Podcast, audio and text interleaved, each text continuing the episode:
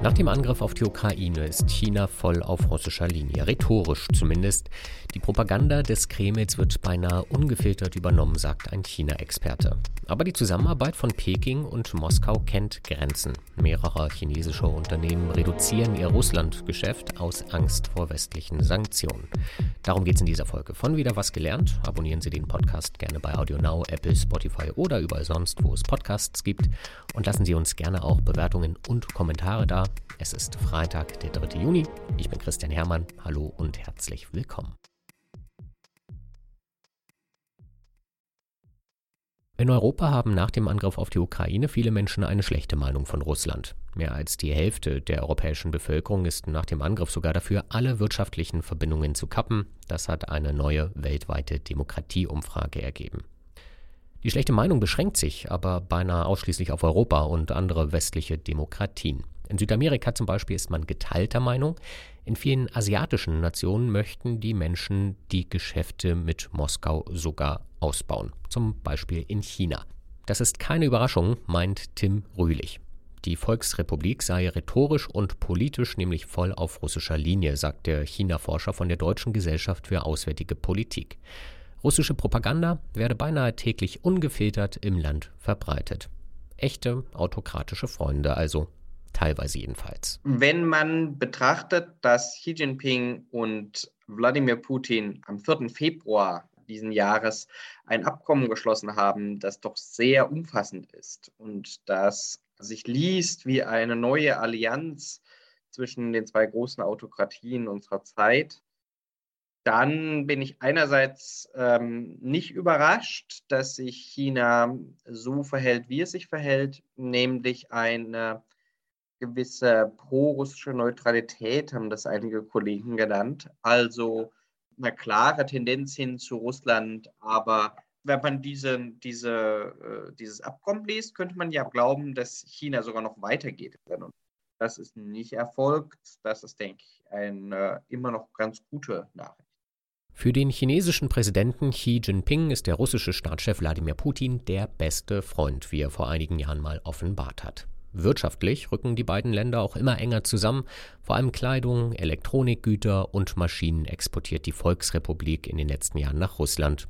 Umgekehrt ist in China vor allem russische Energie gefragt. Seit 2010 haben sich die Kohle-, Öl- und Gasimporte mehr als verdoppelt. Wie Bloomberg berichtet, denkt China inzwischen auch darüber nach, seine strategischen Reserven mit billigem russischem Öl aufzufüllen. Ölgiganten wie Sinopec fangen ebenfalls an, auf dem russischen Schnäppchenmarkt zuzugreifen, wie Reuters berichtet. Ein neuer Kurs, denn in den ersten Wochen nach Kriegsbeginn haben sie ihre Einkäufe sogar reduziert. Denn der Krieg, der sei eigentlich nicht im chinesischen Interesse, sagt China-Experte Rühlich. Peking hasse Unsicherheiten und Risiken. Aber die Zeit lässt sich nicht zurückdrehen. Deshalb sei die neue Devise im eigenen Interesse ausloten, was möglich ist und was nicht ohne den Westen vor den Kopf zu stoßen natürlich. Und was ist möglich? Natürlich günstig Energie einkaufen und die russische Wirtschaft und den russischen Staat damit abhängig von chinesischen Unternehmen machen. Gleichzeitig sieht man das Ganze schon durch eine geopolitische Brille und sagt, unsere eigentliche Auseinandersetzung ist eigentlich mit den USA. Und dafür brauchen wir möglichst einen Verbündeten. So viele Verbündete hat China auf der Welt nicht, die tatsächlich mächtig sind. Äh, Russland ist da schon ein zentraler Spieler. Und wenn wir jetzt so etwas wie eine Nordkoreanisierung Russlands sehen, nämlich eine stärkere Isolierung, eine stärkere Abhängigkeit von China, dann wird Russland natürlich mehr denn je zum Juniorpartner von China in dieser Auseinandersetzung. Dafür muss man den Russen aber auch irgendwas geben. Aber nicht alles, denn in anderen Branchen ist offensichtlich, dass Peking Moskau nach dem Angriff auf die Ukraine nur sehr limitiert unterstützt, wie Tim Rühlich sagt. Es gibt keine Militärhilfe, auch in der Finanzindustrie oder im so wichtigen Technologiebereich sind Grenzen deutlich erkennbar. Zum Beispiel hat der frühere Smartphone-Gigant Huawei den russischen Bezahldienst Mir kurz nach Kriegsbeginn erstmals in seinem App Store aufgenommen und angeboten, die App aber nur einen Monat später schon wieder rausgeschmissen. Die Apps mehrerer sanktionierter russischer Banken konnten zu diesem Zeitpunkt schon lange nicht mehr auf den Smartphones von Huawei installiert werden. Fast zeitgleich hat das Wall Street Journal auch berichtet, dass Xiaomi, der andere bekannte chinesische Smartphone-Hersteller, seine Lieferungen nach Russland vorläufig eingestellt hat. genauso wie der Computerhersteller Lenovo aus Hongkong. Und UnionPay, die chinesische Antwort auf die Kreditkarten von Visa und Mastercard, teilte der Sperrbank und anderen russischen Banken laut der Moskau Times mit, dass derzeit kein guter Zeitpunkt für eine neue Zusammenarbeit sei.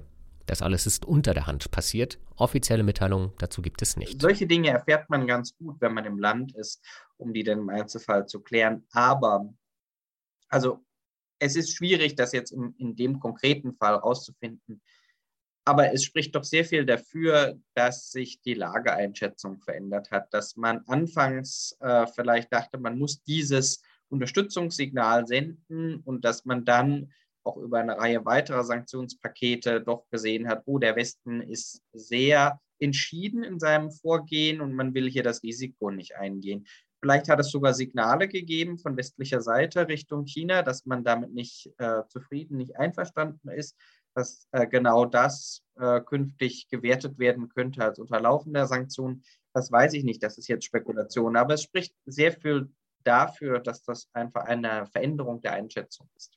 Nicht nur europäische und amerikanische Technologieexporte brachen nach Kriegsbeginn nach Russland ein. Chinesische Unternehmen lieferten im März 40 Prozent weniger Laptops und etwa zwei Drittel weniger Smartphones nach Russland als im Februar, wie Handelsdaten der chinesischen Regierung zeigen.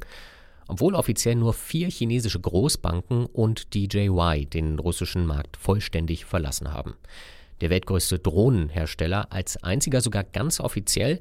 Als bisher einziges chinesisches Unternehmen hat er seinen Rückzug offen auf seiner Firmenwebseite angekündigt. Vielleicht, weil sich DJY nicht nur aus Russland, sondern auch aus der Ukraine zurückzieht. Die Armeen beider Länder sollen nämlich die beliebten Fluggeräte für militärische Aufklärung eingesetzt haben. Ein Tabu sowohl für den Drohnenhersteller als auch für Peking mutmaßlich das den Rückzug und die offenherzige Kommunikation von DJY definitiv abgesegnet habe, sagt Tim Rühlich. Genauso wie die Entscheidungen von Huawei, Xiaomi, Visa Ersatz UnionPay oder der Krypto-Plattform Binance. Aus einer Auflistung der US-amerikanischen Yale-Universität geht nämlich hervor, dass bisher nur eine Handvoll chinesischer Unternehmen ihr Russlandgeschäft zurückgefahren oder eingefroren haben oder wie im Fall von DJY und der vier Großbanken Russland ganz verlassen haben. Warum? Damit sie nicht absichtlich oder versehentlich westliche Sanktionen verletzen. Denn das sei gerade für die Großbanken gefährlich, sagt China-Experte Rühlich. Ganz im Gegensatz zu kleinen, lokalen Banken in China, die zwar auch in staatlicher Hand, aber nicht mit dem internationalen Finanzsystem verwoben sind. Das ist eine Bank, dann die gehört entweder einer Provinz oder, einem, oder einer Stadtverwaltung äh, und die ist im Wesentlichen da, Geschäfte in Yuan abzuwickeln für die für chinesische Wirtschaft, vor allem für die lokale chinesische Wirtschaft. Das heißt, die haben jetzt auch kein großes äh, Know-how, was Russlandgeschäft betrifft. Aber genau da sind wir wieder in einem stärker gesamtstaatlich koordinierten System. Da ist es dann halt eher möglich, ähm, ja, Expertise, Wissen rüberzuschieben und zu sagen, jetzt übernehmt ihr mal die Abwicklung von ein paar Transaktionen hier mit Russland ihr seid ja nicht unmittelbar eingebunden in Transaktionen mit dem Westen, in Transaktionen mit äh, Dollar, in Euro und so weiter. Die Kommunistische Partei geht in der Russlandfrage sehr vorsichtig vor, denn Präsident Xi Jinping musste einen Spagat versuchen, das selbstbewusste China vom Westen abnabeln, ohne den gemeinsamen Handel zu gefährden, indem man Sanktionen verletzt. Denn wenn die USA oder die EU feststellen sollten, dass chinesische Unternehmen oder Banken die Russland-Sanktionen unterwandern, dann könnten sie selbst zum Opfer des mächtigen amerikanischen europäischen Sanktionshammers werden. Das wollen sie unbedingt vermeiden. Denn Peking will Weltmacht sein, aber keinen neuen Handelskrieg riskieren. Noch ist ein Leben ohne Dollar, Euro, westliche Chips und Halbleiter in der Volksrepublik unvorstellbar. Erst recht, solange sie noch mit verstopften Häfen und anderen Katastrophen ihrer Null-Covid-Politik kämpft. Aber dieser behutsame Balanceakt kommt in der eigenen Bevölkerung teilweise nicht so gut an, wie der Fall Didi zeigt. Der früher milliardenschwere Fahrdienstleister wollte sich nämlich eigentlich auch aus Russland verabschieden, trat dann aber nach einem Shitstorm der chinesischen Bevölkerung den Rückzug vom Rückzug an. Die Chinesen hatten den Rückzug als Zeichen der Schwäche aufgefasst. Auch dort sieht man, dass die chinesische Parteiführung durchaus, ja, ich will nicht nervös sagen, aber sensibel auf das reagiert, was in der Bevölkerung lebt. Denn man fühlt sich eben nicht so stark, nicht so sicher, dass man alles aushalten und weglächeln kann. Man geht eben nicht vor die, vor die Presse, vor die parteistaatliche Presse und sagt und erklärt, warum das sinnvoll ist, sondern man hat Angst vor dem Volkszorn und sagt, nee, an der Stelle müssen wir dann sozusagen mal nationale Härte zeigen und äh, sagen, in dem Fall war alles ein Missverständnis, machen wir nicht. Also da äh, äh, zeigt sich sozusagen die Spannbreite zwischen Reputationssorgen einerseits und auch Sanktionssorgen. Die Führung also der Volksrepublik möchte Russland gerne als zuverlässigen Juniorpartner für weitere Auseinandersetzungen mit Washington, Brüssel, Berlin, London und Paris gewinnen, ohne das weitere Wachstum zu gefährden. Dennoch kontrollieren und dominieren die USA und Europa die Finanzmärkte und den technologischen Cutting-Edge-Bereich. Bevor sich die Volksrepublik also abnabeln kann, muss sie sich wirtschaftlich immunisieren, damit sie nicht wie Russland endet.